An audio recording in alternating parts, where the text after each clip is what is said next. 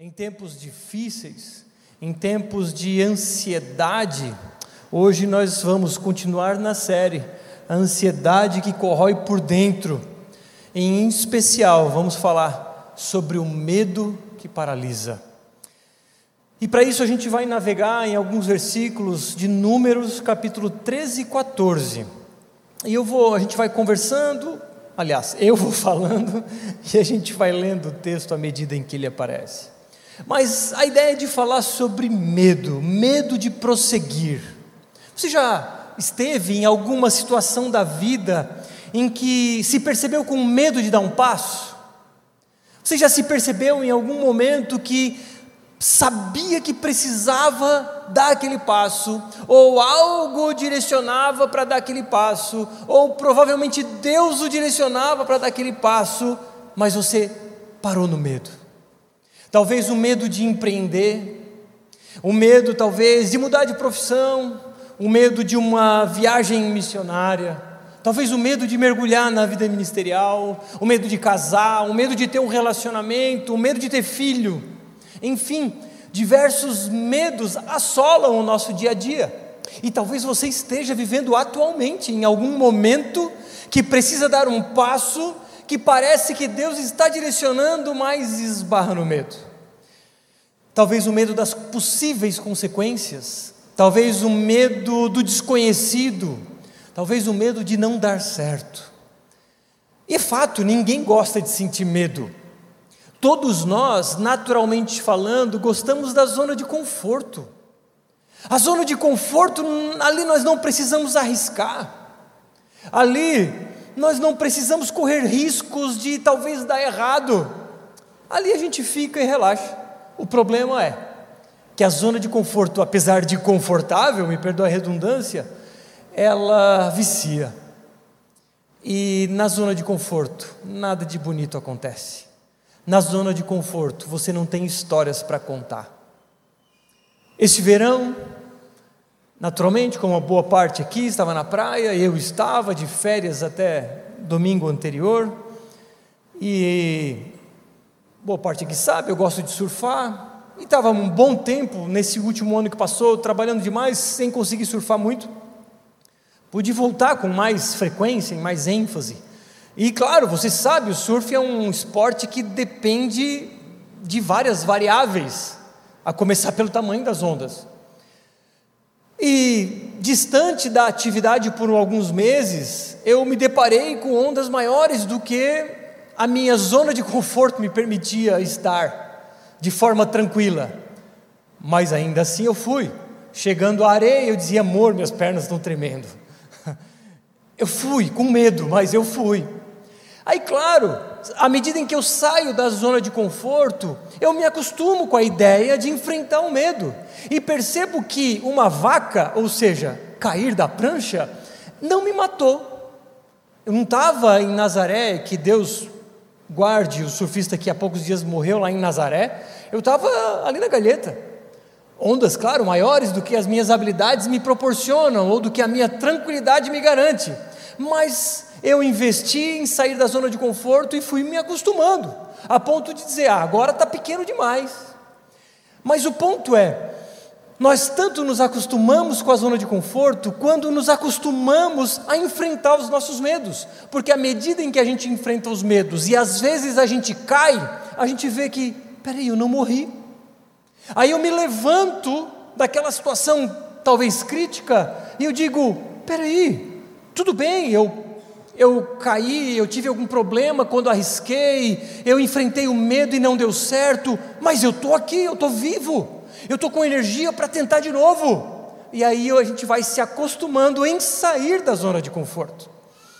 Agora, só tem histórias para contar, como essa do surf que eu contei, quem sai da zona de conforto, quem enfrenta o desconhecido. E você? Tem histórias para contar? Você tem enfrentado o desconhecido? Você tem enfrentado as dificuldades sem saber das consequências? O que você prefere diante dessas circunstâncias? Enfrentar ou parar na zona de conforto? Vamos hoje estudar a história do povo hebreu, quando chegou na beira da terra prometida, e então o medo os paralisou. E por causa do medo tendo-os paralisado, eles sofreram diversas consequências. Mas antes de chegar nesse ponto, vamos recapitular a história. Você sabe, Deus escolheria uma pessoa chamada Abraão, lá em Gênesis capítulo 12, bem no comecinho, para começar o seu povo. O seu povo começaria de um homem, Abraão. E Abraão, então, escolhido por Deus, deveria sair da terra de onde morava, aqui embaixo, em Ur dos Caldeus. Deus chama Abraão a sair da sua terra, e Abraão precisa sair da sua zona de conforto. Abraão precisa de muita fé. Abraão precisa estar muito convicto de que era Deus que estava conduzindo ele para uma terra desconhecida. Deus então conduziria ele e sua família para a terra prometida. A terra ali na região de Jerusalém, onde que Deus havia separado para o seu povo.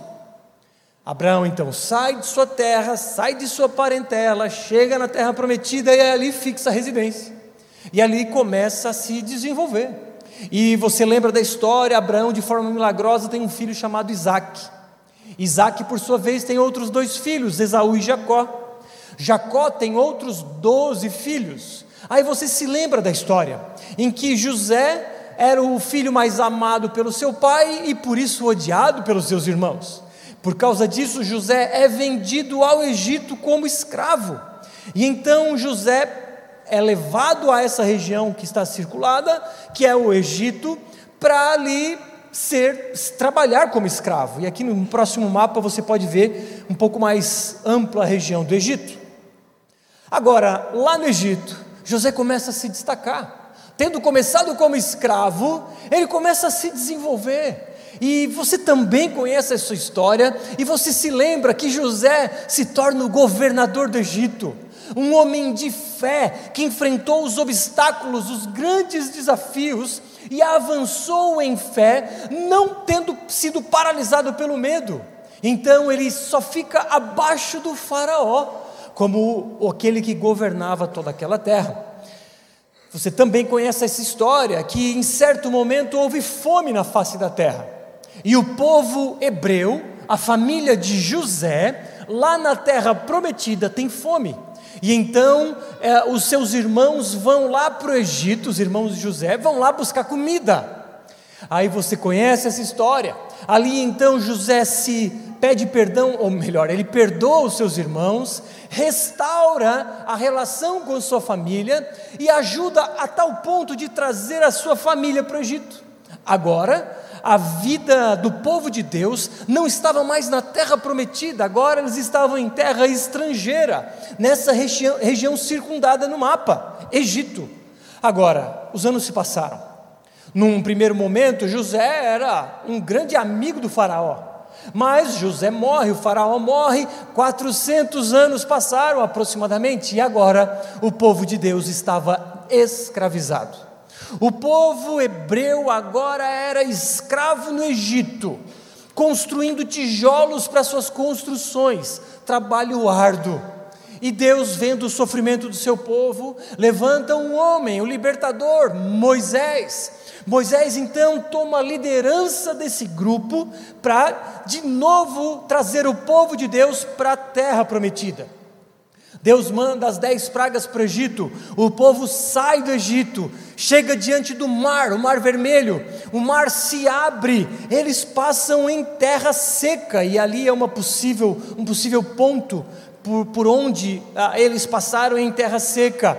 O mar se abre e depois que o povo passa, o mar se fecha, matando os escravos, ou melhor, os, os, os soldados egípcios, e então eles chegam no deserto o deserto do Sinai, você vê esse triângulo, é tudo um grande deserto, e o povo teria que atravessar esse deserto para de novo chegar na terra prometida. O povo caminha por dois anos no deserto.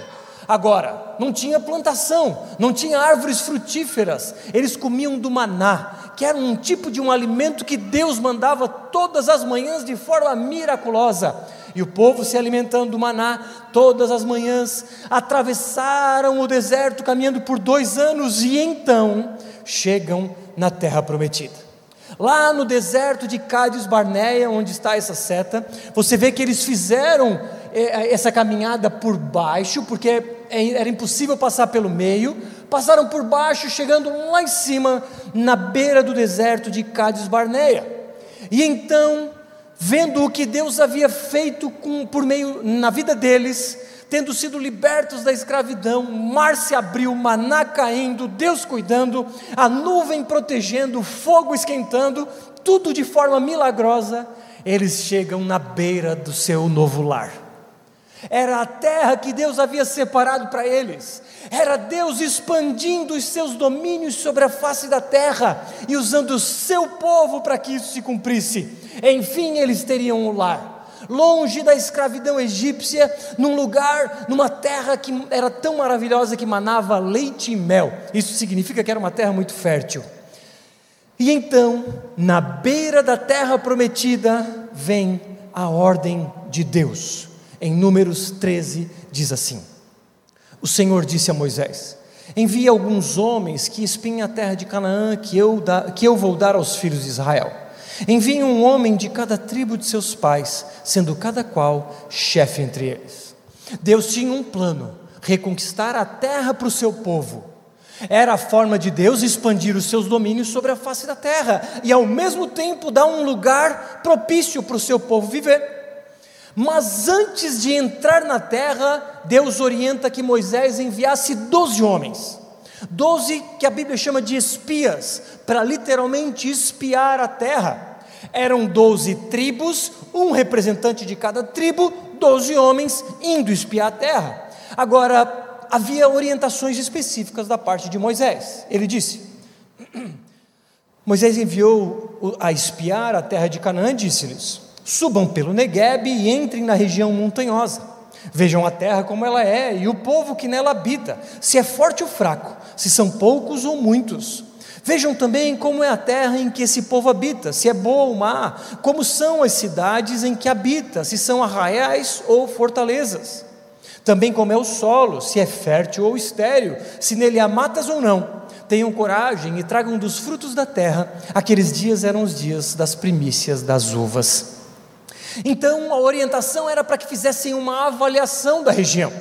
Deveriam observar em detalhes, para ver se as terras tinham muros, para ver se os povos eram poderosos, para ver se a terra era boa e realmente era fértil, para ver se era possível enfrentar aquele grande desafio.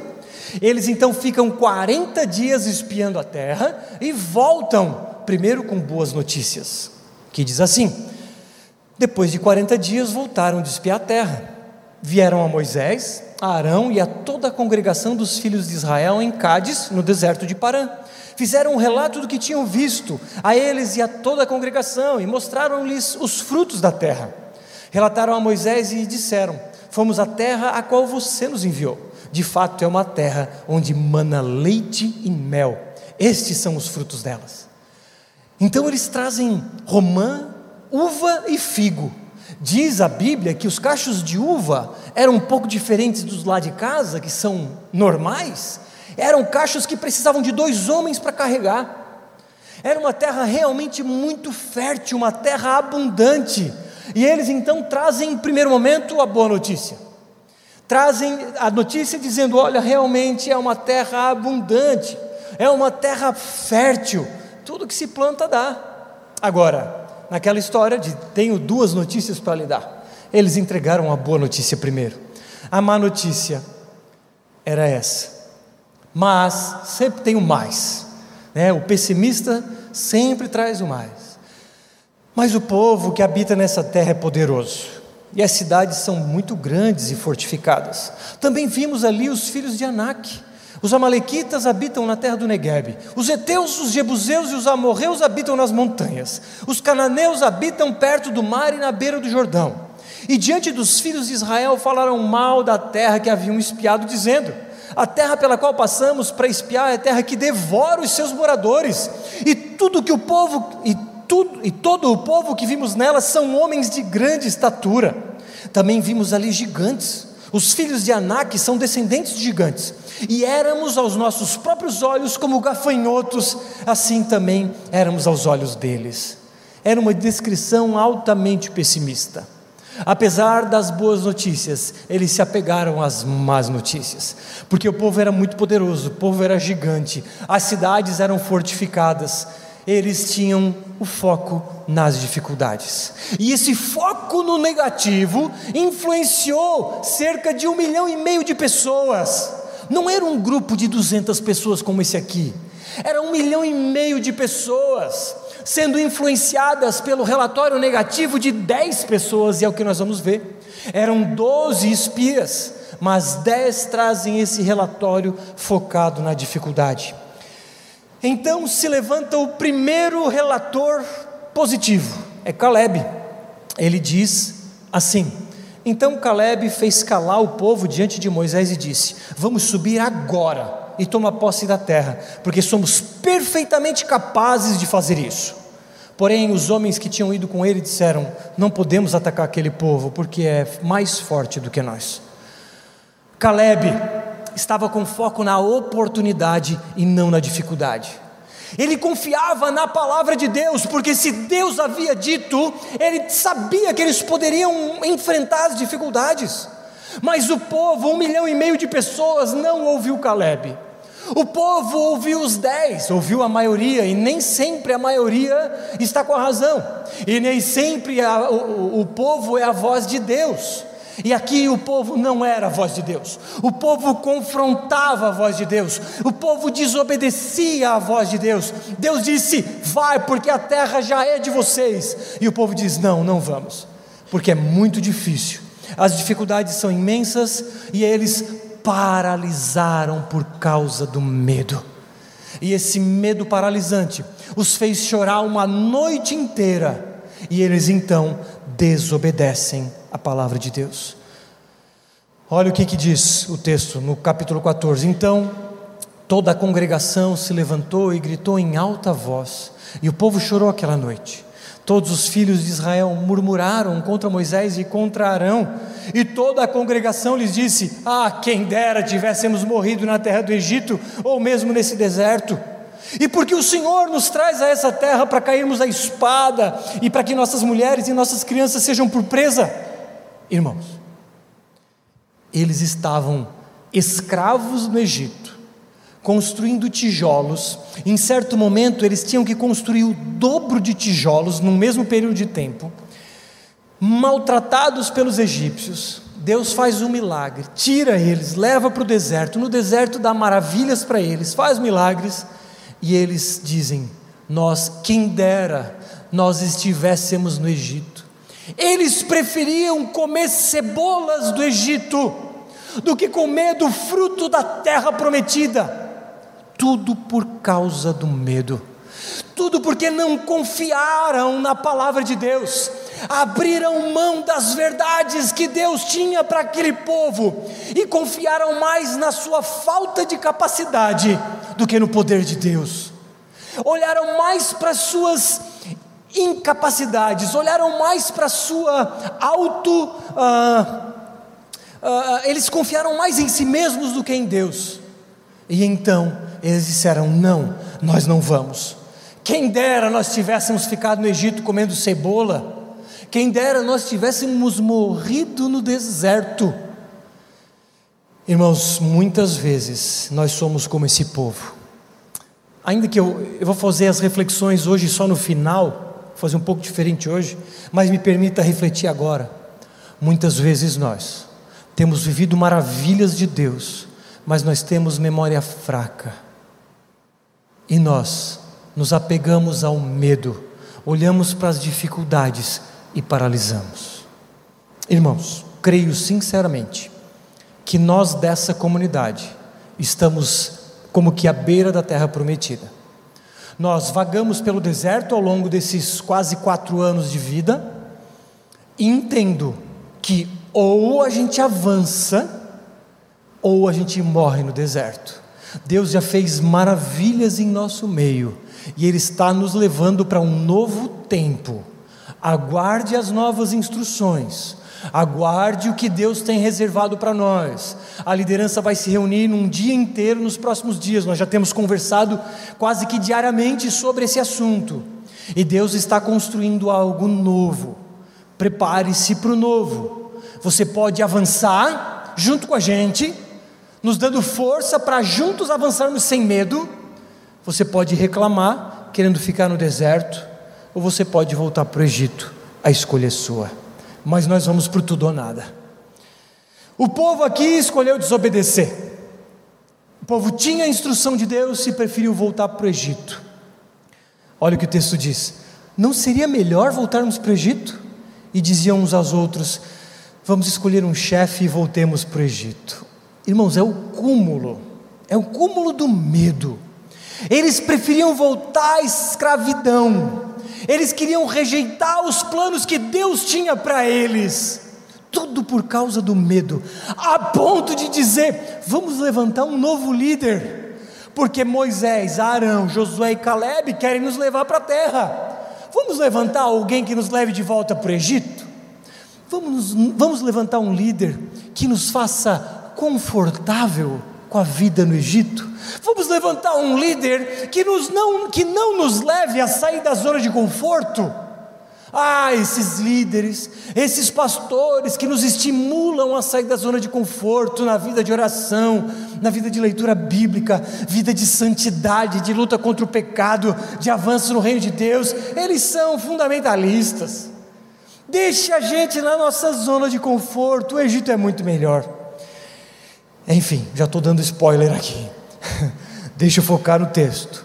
E então rejeitaram o plano de Deus. Agora Caleb já não é mais sozinho, Josué também se levanta. Então Moisés e Arão, que eram os líderes, caíram sobre o seu rosto diante da congregação dos filhos de Israel. Choraram amargamente. E Josué, filho de Num, e Caleb, filho de Jefoné, que eram daqueles que espiaram a terra, rasgaram as suas roupas, porque era uma forma de mostrar indignação e falaram a toda a congregação dos filhos de Israel, dizendo: A terra pela qual passamos para espiar é terra muitíssimo boa. Se o Senhor se agradar de nós, então nos fará entrar e nos dará essa terra, que é uma terra que mana leite e mel. Tão somente não sejam rebeldes contra o Senhor e não tenha medo do povo dessa terra, porque como pão os podemos devorar. A proteção que eles tinham se foi o Senhor está conosco, não tenham medo deles. Moisés seria o sucessor de Mo... desculpa, Josué seria o sucessor de Moisés. Provavelmente ele já era um aprendiz, era o número dois de Moisés, como nós usamos o termo aqui. E provavelmente o povo esperava que Josué então assumisse a a, a, o cargo de líder e os levasse para o Egito. Prontamente Josué levanta a mão: não, não, não, não, não é bem assim ainda que o povo esperasse que ele os conduzisse para o deserto, Josué era um cara de fé. Josué e Caleb, então, dos doze, eram os dois únicos que decidiram avançar. Eram os dois únicos que não olhavam para as dificuldades, ainda que as enxergassem, mas eles olhavam com os olhos de Deus, abriram os seus olhos espirituais, confiando nas promessas que Deus tinha, na fidelidade do Deus Todo-Poderoso, e disseram: Vamos avançar agora. Mas o povo, pessimista, com falta de fé, reagiu, dizendo: Apesar disso, toda a congregação disse que Josué e Caleb deviam ser apedrejados. Irmãos, estamos vivendo um tempo em que os líderes que impõem desafio para suas igrejas, eles estão sendo apedrejados.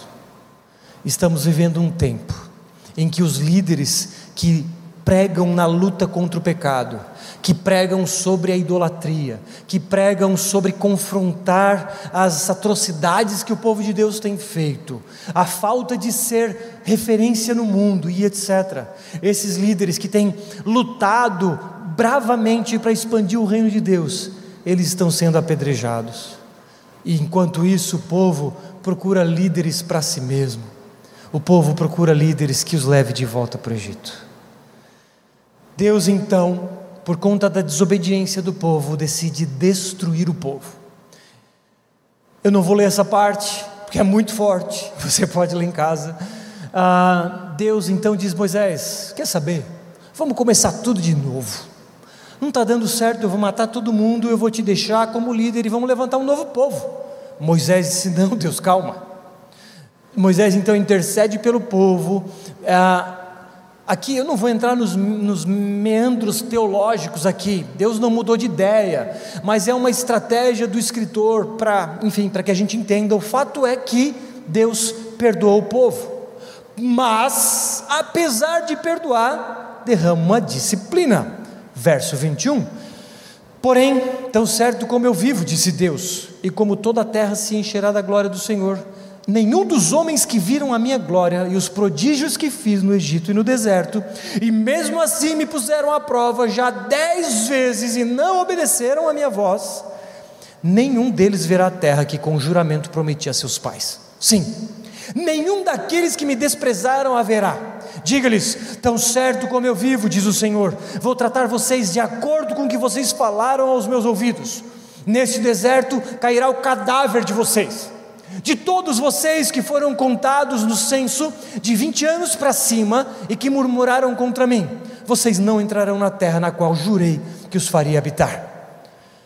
Irmãos, toda aquela geração com mais de 20 anos, vamos colocar aí aproximadamente um milhão de pessoas, morreria no deserto. Morreria por causa da desobediência, morreria porque não avançaram em fé, morreria porque confiaram mais em si mesmos ou na sua fraqueza ou nos seus desejos do que na palavra de Deus. Não viveriam as glórias do Senhor na terra que Ele havia prometido, não participariam dos planos de Deus no avanço do seu reino, e foram penalizados. Segundo, então, o número dos dias em que vocês espiaram a terra, 40 dias, cada dia representando um ano, vocês levarão sobre si as suas iniquidades durante 40 anos e terão experiência do meu desagrado.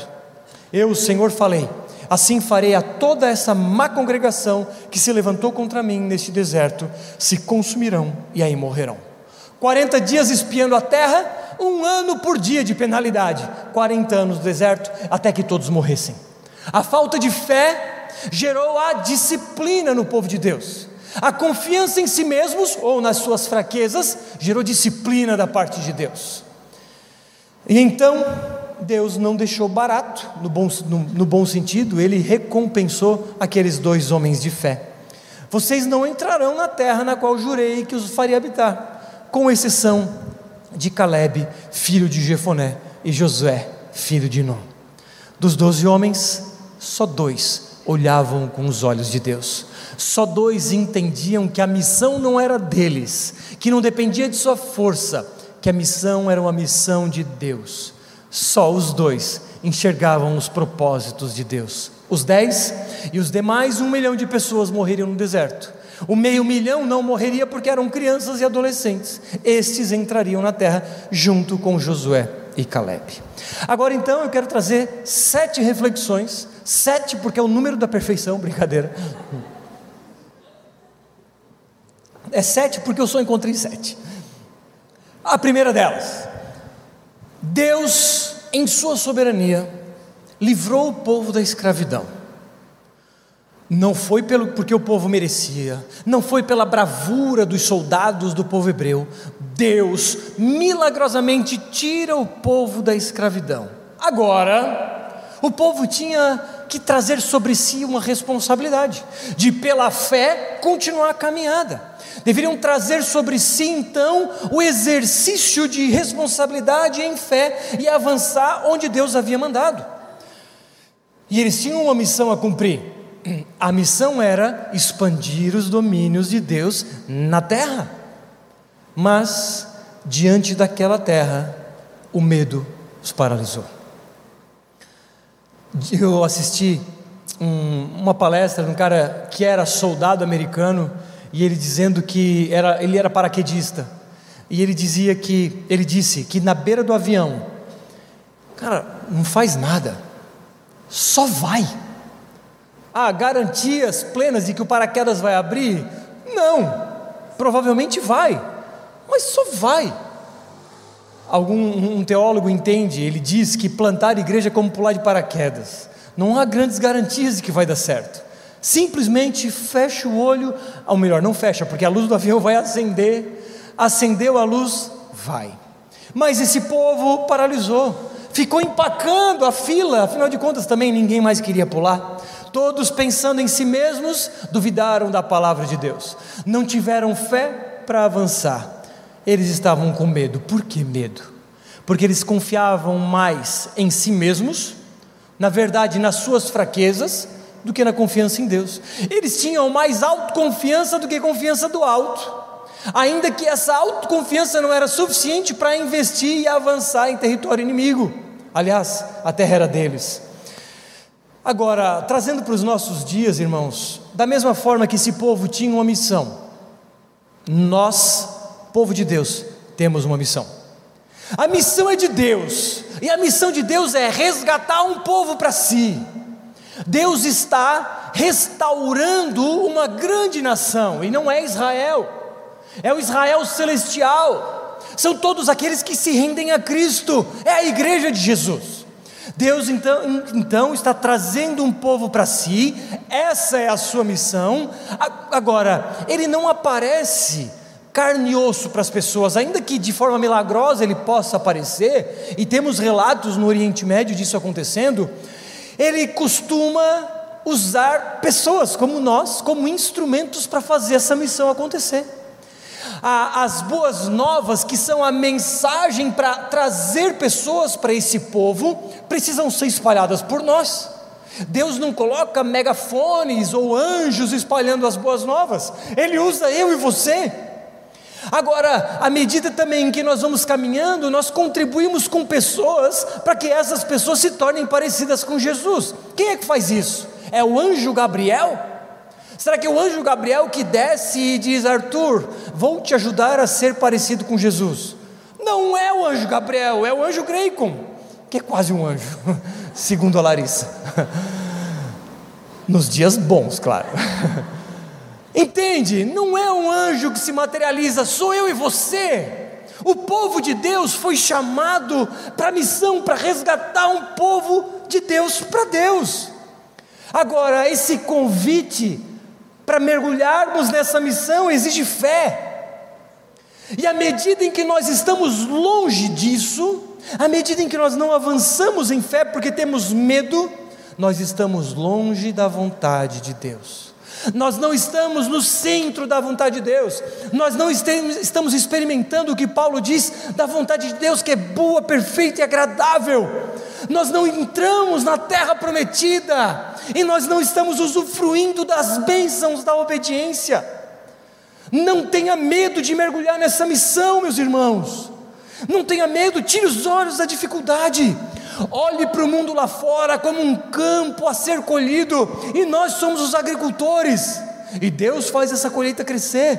É um grande privilégio fazer parte do que Deus está fazendo na terra. Não precisa ter medo de perder privilégios do mundo, não precisa ter medo de abandonar os prazeres do Egito. Os prazeres de uma vida com Deus são os maiores prazeres da terra, são inigualáveis. As alegrias de fazer parte do povo de Deus e então, na missão de Deus, espalhar as boas novas e ajudar pessoas a chegarem a isso, são as maiores alegrias da terra. Servir a Deus é o maior prazer, não há prazer igual na face da terra e mais. Caminhamos por fé com a vitória garantida. Você tem duas opções. Você continua na arquibancada ou você entra para o jogo.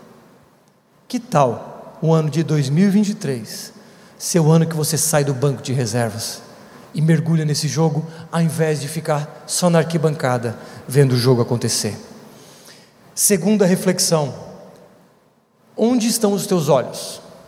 Dez daqueles doze homens só viam dificuldade, dois viam a oportunidade. Quando você está diante de dificuldades, com que olhos você olha para a realidade? Olhos da dificuldade ou olhos da oportunidade? Aqueles homens, eles já tinham visto maravilhas e sabiam que Deus poderia fazer novas maravilhas. Só os dois crerão nessa verdade. E eles então decidiram: nós vamos, mas não dependia só deles, então ninguém foi, paralisados com o medo. Quero trazer aqui a letra de uma música do que é uma letra escrita pelo Chorão, que diz assim: Mas quem tem pensamento forte, o impossível é só questão de opinião. E disso os loucos sabem. Só os loucos sabem. O medo cega os. Nathan, dá um ré maior aqui para mim, por favor. Só brincando. O medo cega os nossos sonhos. Vocês não vão cantar essa música depois. Pessoal, fique tranquilo. Não está falando sobre o reino de Deus essa música, é verdade. Mas fala as verdades que nós podemos aplicar para o reino de Deus.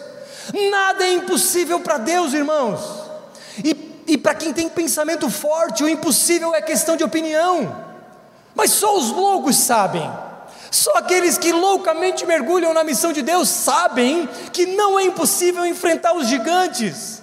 Só os loucos sabem que se Deus mandou, Ele é fiel para cumprir, e aquele que começou a boa obra vai até o final fazer com que ela se cumpra. Só os loucos sabem, sim, nós somos um bando de loucos, embora não sejamos corintianos, mas nós sabemos que aparentemente é loucura, mas mesmo assim nós mergulhamos, porque tiramos os olhos da dificuldade e olhamos para a oportunidade de fazer parte daquilo que Deus está fazendo na terra. Eu não quero ficar entre os dez que, que, que pararam de medo, eu quero ficar entre aqueles que avançaram pela fé. Qual time você quer jogar? E ele diz, ainda, ah, o chorão, o medo cega os nossos sonhos. Quantos de nós já não conseguem mais sonhar? porque temem o dia de amanhã, temem o governo A ou B, temem a guerra, temem a pandemia, temem um monte de coisa. Irmãos, o medo nos cega, o medo nos impede de enxergar o futuro e principalmente o medo que não pertence a Deus, que não provém de Deus, impede que nós enxerguemos a realidade com os olhos dele, impede que olhemos para a eternidade, impede que olhemos com esperança e com muita expectativa do que Deus pode fazer na terra. O medo nos faz focar na dificuldade e não enxergamos o que Deus pode fazer. Agora, quando eu alinho os meus sonhos aos sonhos de Deus, a coisa acontece. Porque, afinal de contas, não estamos falando sobre o povo avançar para conquistar um carro novo. Não estamos falando sobre um povo avançar para ter a casa dos sonhos na praia.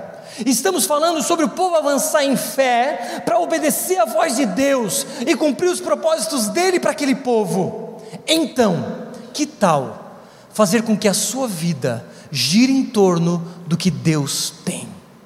Que tal alinhar os seus sonhos aos planos redentivos de Deus?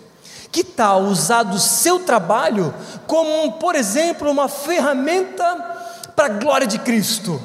Que tal usar a sua família como um local para espalhar as boas novas? Irmãos, quando colocamos a lente do reino de Deus para enxergar a realidade, eu já não tenho mais sonhos pessoais que não têm relação com o reino de Deus. Os meus sonhos agora, irmãos, só dizem respeito a espalhar o Evangelho pela face da terra. Os meus sonhos e os sonhos lá de casa dizem respeito não mais a coisas fúteis, dizem respeito às coisas do reino, ainda que a gente vá para a praia, porque é descanso, e o descanso faz parte dos mandamentos de Deus. Ainda que a gente possa viajar, ainda que possa ter um carro legal, uma casa confortável, mas entenda que em tudo há um propósito. Encaixe os propósitos de Deus nos seus propósitos, e você não vai mais ficar paralisado por falta de fé. O medo não vai mais te impedir de prosseguir, desde que você entrelace, que, que os teus sonhos se confundam com os planos de Deus. E aí, irmãos, não tem falta de força, não tem falta de fé. Afinal de contas, nós somos discípulos de Cristo.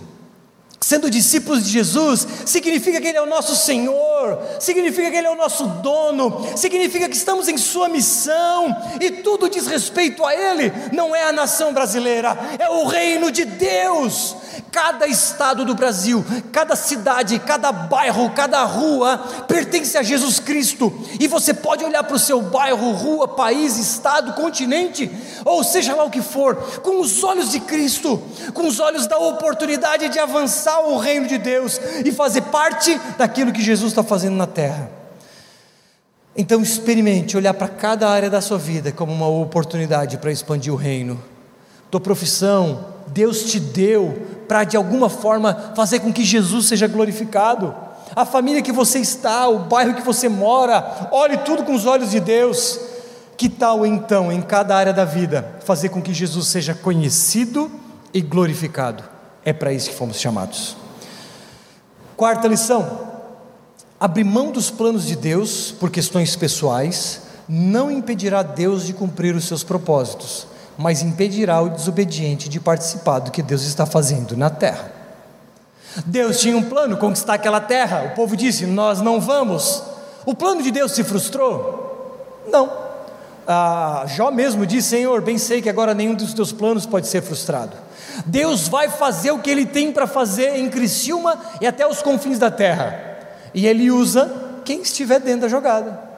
Ou seja, você não participando do que Deus está fazendo, não vai impedir de que Deus faça, porque Deus faz conosco, por meio da gente, mas apesar da gente, ou Ele faz do jeito que Ele quiser com outras pessoas. O ponto é: Deus vai fazer, você quer participar ou não? Aí entra a sua responsabilidade. O povo duvidou, temeu, não quero participar da missão de expandir o reino de Deus na terra. Josué e Caleb disse: Nós vamos. Eles foram. Eles participaram, porque pela fé eles avançariam. Não puderam avançar naquele momento, avançaram depois. Mas o fato é que Deus cumpriu o seu propósito. Em qual grupo você prefere estar? Naquele que avança nos propósitos de Deus na terra, mergulha pela fé, ou aquele que prefere ficar olhando, sentado, na zona de conforto? Deus vai fazer, com ou sem você, com ou sem eu. E então, irmãos, ou você assume uma postura de observador ou uma postura de instrumento. Você pode dar um passo a mais. Você não precisa ser um mero observador das coisas de, que Deus está fazendo na terra. Você não precisa ficar só no culto. Você pode entrar num pequeno grupo, se envolver com a igreja. Você não precisa ser só um, um, um alguém que observa os irmãos espalhando o evangelho pela rua. Você não precisa ser só alguém que fica olhando os irmãos servirem a cidade. Você pode se envolver. Enfim, você escolhe um observador ou um instrumento. Quinto, quinta reflexão. Aqui existem significados por trás dessa história: o Egito, o deserto e a terra prometida.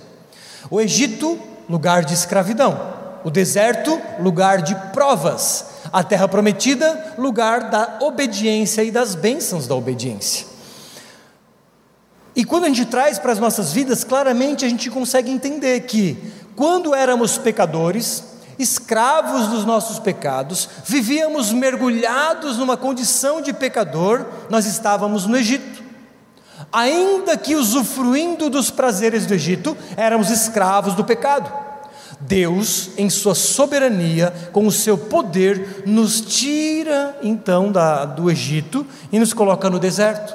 Deserto é lugar de passagem, deveriam ficar dois anos, ficaram lá 40. Deserto é lugar de provas, sim, lugar de grandes tribulações, mas elas, essas provas têm um, um, têm um propósito. O propósito é nos fazer confiar em Deus esse propósito, o, o propósito da vida, das provas da vida, dos desertos da vida, é nos fazer depositar nossa esperança, expectativa e confiança somente em Deus, sabendo que o maná viria todas as manhãs, sabendo que o meu recurso financeiro para me sustentar vai vir no tempo certo e tudo mais. Então, as provas da vida são oportunidades para a gente confiar em Deus. Agora, a terra prometida é estar no centro da vontade de Deus. Talvez você esteja no, no, no Egito, mergulhado nos seus pecados. Te sugiro que rogue para que Deus entre com graça sobre a sua vida, para que você, pelo poder do Espírito Santo, saia desse lugar. Talvez você esteja nas provas da vida no deserto, todos nós passamos por esse lugar. De tempos em tempos estamos no deserto. Sugiro que, se você está nas provas da vida, persevere, tenha fé, tenha uma vida de oração, tenha uma vida de leitura bíblica, tenha uma vida com os irmãos, para que haja fortalecimento mútuo. Agora, se você já entrou na terra prometida, desculpa, e no deserto também, ainda no deserto, nas provas, pare para refletir o que Deus está querendo te ensinar porque muitos de nós ficam perambulando nos desertos das provas da vida, porque não refletimos no que Deus quer ensinar para a gente. A gente fica ah, com medo de avançar e fica caindo sempre nas mesmas provas e não sai da quarta série. As provas estão ali com um benefício para nos fazer aprender e irmos para a quinta série. E se você está na terra prometida, esse é o centro da vontade de Deus, esse é o lugar para estar. Então, nós que estamos na terra prometida, vamos lá no Egito buscar pessoas para serem libertas da escravidão, e vamos também no deserto para dar força para aqueles que estão passando por dificuldades. Sexta e penúltima reflexão: o povo preferiu buscar um líder que faria o que eles queriam. Quando lembra, eles disseram: Vamos procurar um líder que nos leve de volta para o Egito. Quando então o povo de Deus é convocado para avançar na missão, o povo prefere focar nas questões pessoais. E então busca líderes que vai falar aquilo que ele quer ouvir e não aquilo que ele precisa ouvir. Então essas pessoas, Paulo disse a Timóteo, ah, na, nos últimos tempos, não, ah, não, não suportarão a sã doutrina, tendo coceira nos seus ouvidos, buscarão mestres para si mesmos que falem aquilo que agrada aos seus corações, que não precisa sair da zona de conforto, fique tranquilo, fique em paz, descanse. O reino de Deus não precisa de você, precisa de você. E eu e nós aqui da Viva continuaremos a bradar de que você é peça fundamental nas coisas do reino, sim. Você é importante, você tem dons, você tem talentos e você pode mergulhar mais nas coisas do reino. Você pode se envolver mais e se deixar ser usado como instrumento disso, irmãos. Não há nada melhor na face da terra. Então o povo preferiu um líder que o levasse de volta para aqueles lugares de conforto mas nós precisamos buscar líderes, buscar referências que nos tiram da zona de conforto, que nos faça focar nas coisas de Cristo. E por fim, um novo verso que diz assim: São estes os nomes dos homens que Moisés enviou a espiar aquela terra. E a Oséias, filho de Num, Moisés deu o nome de Josué. Aqui existe um, um detalhe que faz toda a diferença. O texto me diz que Oséias teve o seu nome trocado para Josué. E nós sabemos que naquela época o significado do nome dizia respeito, dizia, dizia muito respeito, falava muito sobre aquela pessoa. Então os nomes eram escolhidos de forma proposital. E Moisés troca o nome de Oséias para Josué. Oséias significa salvação. Josué significa o Senhor é a salvação. E você lembra que eu falei, Josué seria o novo líder, Josué seria aquele que conduziria o povo para efetivamente entrar na terra prometida 40 anos depois. Josué era o grande libertador do povo naquele momento em diante. Josué é a prefiguração de Cristo. Josué é um nome hebraico, Jesus é o mesmo nome grego. Jesus é como, sei lá, Pedro e Peter. Peter é o nome em inglês de Pedro. Josué é o nome hebraico.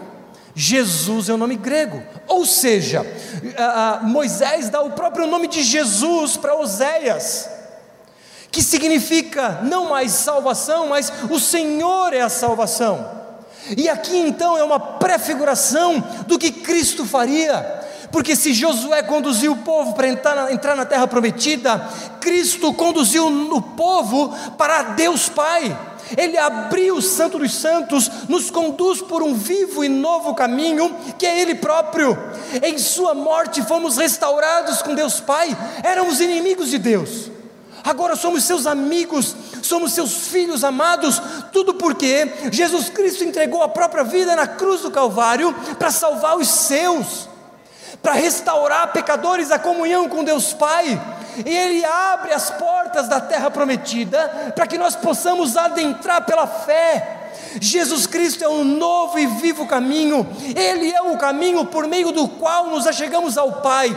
E agora o texto bíblico em Hebreus diz: cheguemos com confiança ao trono da graça pelo novo e vivo caminho que é Jesus Cristo. Ele é o caminho no deserto, ele é o rio no ermo, como diz Isaías. Ele é a nossa esperança, ele é a nossa expectativa de um futuro melhor, ele é a nossa esperança eterna, ele é aquele que nos dá força para avançarmos amanhã e acordarmos e enfrentarmos um dia de trabalho, mas ao mesmo tempo, ele é aquele que nos faz enxergar a eternidade, porque ele não ficou morto no túmulo, ele ressuscitou e em sua vida nós ganhamos vida, e em Sua ressurreição, nós sabemos que nós com Ele ressuscitaremos, e então viveremos a eternidade aos bra nos braços do Pai, irmãos.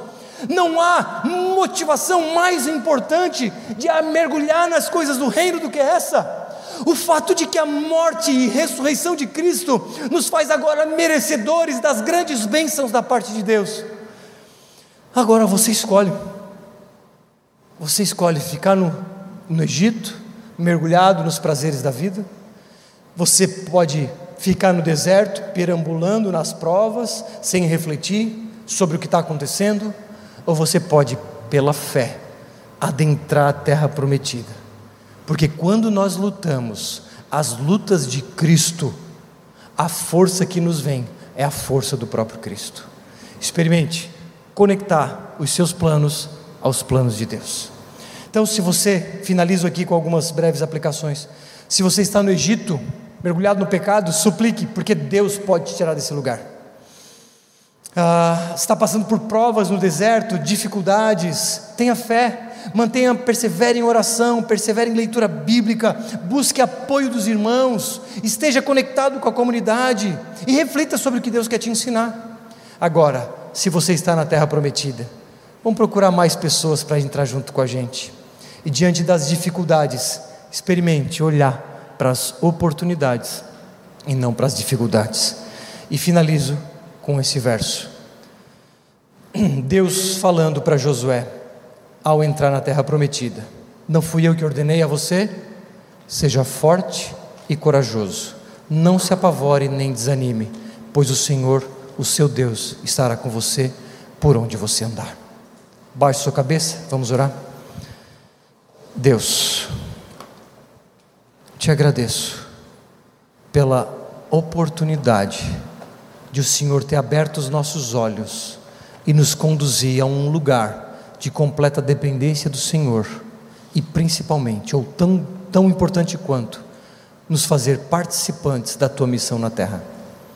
Obrigado pela palavra que nos encoraja a prosseguir pela fé sabendo que não depende da nossa força, mas depende do poder do Teu Espírito Santo. Portanto, nós nos colocamos numa posição de completa submissão ao Senhor, suplicando pela Tua graça, suplicando pelo poder do Espírito Santo, suplicando para que sejamos cheios de Ti. Por favor, enche-nos com Teu Espírito e nos faça experimentar as maravilhas que é viver na terra prometida. Nos faça experimentar se possível, milagres, nos faça experimentar ah, maravilhas da tua parte, de vendo multidões se entregando a ti, e se possível, vendo pessoas doentes sendo curadas. Peço, por exemplo, pela vida da dona Yolanda, que tem sofrido, Senhor, restaura a sua saúde e dá força para todos os familiares nesse momento de dificuldade. E peço por todos aqui, Senhor, que talvez estejam doentes ou tenham um familiar doente, que o Senhor traga a cura para essas pessoas, que por meio dessas doenças a tua glória seja manifestada, Senhor. Mas principalmente eu peço, Senhor, para que a partir de hoje nós não venhamos mais a olhar com os olhos da dificuldade, mas que o Senhor abra os nossos olhos espirituais e passemos a enxergar com os olhos da oportunidade, com foco nas coisas do reino com a força que vem do Senhor, com o discernimento que vem do Espírito, com a direção que o Espírito Santo nos dá todos os dias, com a graça que nos superabunda diariamente. Pedimos, nos conduza em direção à terra prometida, Senhor. É em nome de Jesus que eu oro e agradeço.